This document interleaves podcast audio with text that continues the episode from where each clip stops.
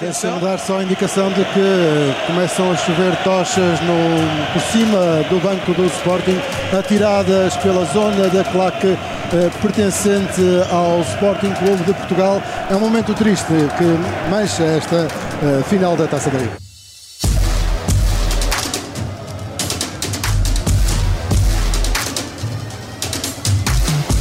Quesílias, arrufos, sururus. Tivemos de tudo na muito portuguesa final da Taça da Liga jogada no sábado entre o Futebol Clube Porto e o Sporting, à qual nos dedicamos inteiramente neste episódio do A Culpa é do Árbitro.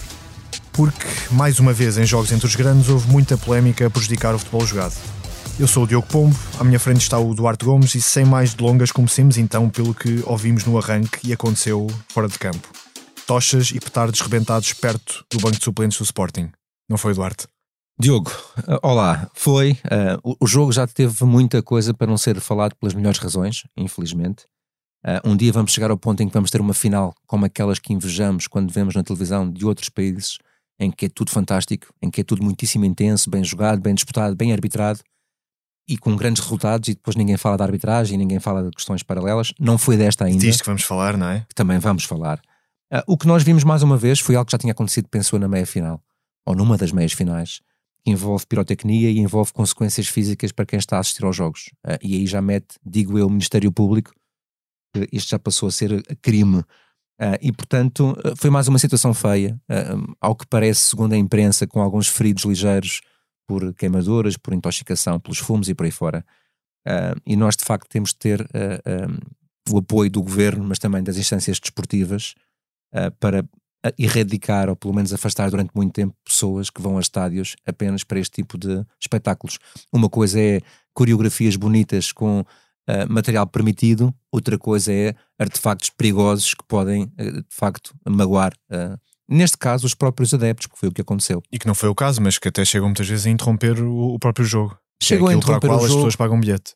Pagam bilhete para assistir, para assistir em paz e em segurança, sem terem que levar com fagulhas ou com outro tipo de materiais que lhe possam causar dano assim e à sua família. Portanto, não é suposto ser assim. Tem que haver aqui um meio termo entre a, a diversão coreográfica de um jogo, que as claques fazem muitíssimo bem, e depois meia dúzia de pessoas que vão para lá apenas para fazer este tipo de situações que não são benéficas para o jogo. E posto isto, vamos então falar inteiramente uh, da final da taça da Liga. Vamos conversar aqui sobre cinco lances e começamos por aquele mais uh, amigável, digamos assim, que aconteceu aos 13 minutos um, em que houve um gol anulado a Marcos Edwards do Sporting por fora de jogo que foi detectado pelo VAR. Sim, aqui apenas mais uma vez para reforçar a importância da tecnologia eh, quando bem usada. O lance foi validado em campo, importa dizer isto. O árbitro assistente uhum. teve dúvidas e, portanto, deixou seguir. No fundo, fez o que lhe competia, porque o Edwards de facto pareceu partir no limite mas depois as imagens uh, televisivas e a própria linha tecnológica mostraram 41 centímetros. Sim. Para nós já é uma grande distância. Para o VAR é muito. É muito, continua a ser menos que meio metro e em campo, em velocidade, isto é tudo muito rápido. Sim. Mas o gol foi ilegal e aqui muitíssimo bem, foi bem anulado. O segundo lance um, aconteceu aos 53 minutos e vimos um salto de cabeça para a piscina do, do PP, do Porto, à entrada da área do Sporting, a simular uma falta. Mas o que não vimos foi um cartão amarelo a sair do bolso do árbitro. Não, este lance, enfim, tem a importância que tem, porque é um cartão amarelo, e se nós fôssemos todos a falar dos cartões amarelos que são exibidos ou que ficam por exibir, teríamos sempre muito material em cada um jogo. episódio de uma hora. Mas aqui estamos a falar de uma questão que é estratégica. Nós estávamos numa fase do jogo em que o árbitro, uh, obviamente muito bem intencionado, e eu recordo, apesar das pessoas não gostarem de ouvir isto, que este é o melhor árbitro português da atualidade. Esta é a minha opinião. Um, e teve um jogo uh, mal conseguido, o que não belisca essa, essa competência que já provou noutras, noutras paragens. Mas a verdade é que estávamos numa fase do jogo em que o árbitro ainda tentava gerir o jogo sem cartões. E para seu azar, essa gestão foi sempre de proteção a uma equipa. Não é estratégico, não é ponderado, foi como foi ocorrendo. Tinha acontecido na primeira parte uma ou duas infrações do Otávio, eu diria muito, muito próximas do cartão amarelo. Uma delas, para mim, cartão amarelo, que o árbitro não valorizou. Depois há esta do PP, que ele avisa de uma forma clara para não repetir, mas é demasiado ostensiva, porque ele, apesar de tocar ali, tu passar na relva, ele faz de facto um salto que não é normal ver-se em, em, alta competição. Foi mesmo para tentar ludibriar o árbitro, e ele aqui, se tivesse atuado, uh, se calhar o amarelo era mais pedagógico do que, a própria, do que o próprio aviso, e porque Sim. era uma sanção que de facto inibia comportamentos posteriores. Um sinal para todos os outros a dizer: olha, não façam, não façam o mesmo. Certo, e é aqui que eu acho que o João Pinheiro uh, começa a perder o jogo, em termos daquilo que era, uh, foi a sua incoerência em termos disciplinares. Depois, aos 63 e 72 minutos, Paulinho do Sporting viu dois cartões amarelos e foi expulso. O primeiro apareceu depois dele fazer uma falta por trás sobre o Otávio e o segundo, após aplicar uma cueca a Galeno, o mesmo Otávio surgiu a correr atrás dele e o braço de Paulinho tocou-lhe na cara e daí o segundo cartão. E daí o segundo cartão, o primeiro e o segundo, e acho que qualquer até sportinguista mais uh, uh, apaixonado consegue ver isto com distância. São os dois bem exibidos, não há dúvida nenhuma. O primeiro cartão amarelo é bem mostrado, o segundo é bem mostrado, mas isto vai lá estar tocar na questão daquela que foi a percepção exterior sobre a arbitragem e a sua coerência, neste caso incoerência. O Otávio também tem uma entrada muito parecida sobre o Paulinho, curiosamente, na primeira parte, Sim. que não dá cartão amarelo. A do Paulinho sobre o Otávio, que deu cartão amarelo, não é muito diferente. Uh, as duas eram para advertência e porque o árbitro numa fase inicial já estavam picados, o árbitro tinha ali um acumulado e entendeu que estava na altura de mostrar cartões. E, e é quando começa a mostrá-los é que de facto vai penalizar a mesma equipa nesta fase do jogo. E portanto é isto que as pessoas depois não começam, começam a não perceber como é que para uns há cartão e para outros não há, mesmo que o que estivesse a, presidir o raciocínio do árbitro fosse a intenção de gerir e de adiar os cartões para não estragar o espetáculo. Sim. Correu mal, correu mal neste caso. Sim. E as duas, eh, os dois cartões amarelos, apenas para fechar, são muito bem exibidos e acho que o Paulinho, se ver as imagens, terá noção disso, nomeadamente o segundo, que é muito evidente, a bola está no solo, está dois metros à frente e ele atinge o adversário na cara com o braço esquerdo, nada a dizer. Eu até tinha aqui uma nota no telemóvel a dizer que foi precisamente a partir daqui que o jogo azedou, porque depois, aos 67 minutos e com a bola bem longe, ainda nos pés do Gonçalo Inácio, houve uma espécie de troca de mimos entre o Pote e o Vendel e o jogo voltou a parar e ambos levaram um cartão amarelo que depois iniciou uma pequena zaragata entre os jogadores. É, o jogo começa, como tu disseste, e vem a azedar no minuto da expulsão, porque ele é determinante, não é? Fica Sim. uma equipa reduzida a menos um, já tinha ali algum sabor de injustiça em relação ao critério disciplinar anterior em relação ao adversário, e isto depois adultera as emoções dos jogadores, dos bancos técnicos, dos adeptos, e portanto as pessoas começam a sentir alguma injustiça na, naquele critério. Uh, uh, este momento é importante dizê-lo, não é da responsabilidade direta do árbitro. Como disseste bem, a bola estava no Gonçalo Inácio, eu diria algumas dezenas de metros, não sei quantificar e, e, e o, o, Pote, sejamos sinceros, é o primeiro a iniciar a provocação. Ele tem ali uma série de braços em relação ao Vendel, é ele que faz a provocação, mas é uma provocação apenas antidesportiva, para cartão amarelo. E depois a reação do Vendel não pode acontecer em alta competição. É um soco na barriga, uh, foi imaturo, foi inconsciente, teve uh, uma precipitação momentânea que obviamente não define o caráter do jogador, mas que naquele momento tinha que valer a expulsão. E este é um lance da exclusiva responsabilidade do VAR. E é exatamente para isto que a videotecnologia existe para sinalizar lances como estes, que são erros graves que não foram decididos em campo. Portanto, aqui uh, eu diria que foi o princípio do fim em relação à credibilidade da equipa de arbitragem neste jogo, numa expulsão que devia ter sido sinalizada pelo VAR. E depois o último momento sobre o qual vamos falar aconteceu já nos descontos, aos 96, em que houve outra troca de afetos entre o argentino Talongo do Sporting e Otávio, que fez o jogador do Porto ficar caído no relevado. O jogo parou, armou-se outro foco de confusão, onde, onde lá no meio Mateus Reis encostou a sua cara à do árbitro, que lhe mostrou um cartão amarelo, mas não por causa disso. Sim, mas o encostar a cara é, um, é, um, é uma, é uma expressão simpática um da tua parte. É. Uh, Deixa-me só por contextualizar. Isto acontece já na reta final do jogo. Uh, portanto, já estava mais ou menos o jogo perdido na cabeça dos jogadores do Sporting. sim. Já falamos aqui das frustrações. É mesmo difícil gerir aquele momento. Nós estamos a falar de uma final, muita tensão, muita desilusão pela, por perder uma final e, portanto, estes jogadores já não estavam a pensar. Uh, se Vendel não pensou naquele momento quando reage à provocação, uh, Talongo e particularmente Mateus Reis também não o fizeram com certeza. Em relação a Talongo, Uh, uh, nós não podemos falar aqui numa agressão clara e óbvia, porque nós estamos a falar de dois movimentos que até parecem mais ou menos ligeiros, mas que contextualizando no jogo e em, em função daquela que foi a ação do Vendel, também têm que ser punidos da mesma forma. Porquê? Porque a bola está longe. Ao contrário de Pote, não houve uma provocação direta do Otávio. Claro que o Otávio encosta, é um jogador experiente, encosta ali no seu adversário, passa por ele meio encostado, quase que a provocar tacitamente. Mas não há aqueles braços a afastar evidentes como houve no, no, no, no corpo de, de Vendel em relação a Pedro Gonçalves. Sim. E portanto há aqui uma atenuante ainda menor para o Talongo. que depois tem uma agravante que é, além do braço no peito, ainda lhe dá uma joelhada na coxa. Ou seja, também caiu naquela pequena, naquele pequeno engodo que Otávio lançou. E este lance, visto isoladamente, porque não há bola em disputa e porque toda a gente acha que é vermelho no outro lado, tem que ser cartão vermelho. Não há outra hipótese. Porque este jogador foi intencional. Ele quis fazer isto. Eu gostava de recordar às pessoas que não há meias agressões no futebol. Uma coisa é uma, uma, entrada mais dura para sabermos se é amarelo ou vermelho. E aí consideramos a intensidade, a velocidade, a se sola. com força, se não foi. Se magoou, sim. se não magoou. Nós conseguimos ficar ali na fronteira e tentar perceber. Aqui o que conta é a intenção. A intenção mesmo. e a malícia. Este jogador não é preciso bater muito para magoar ou para ser expulso. Aliás, pode nem magoar. Para que as pessoas também percebam, a mera tentativa de agressão já dá expulsão.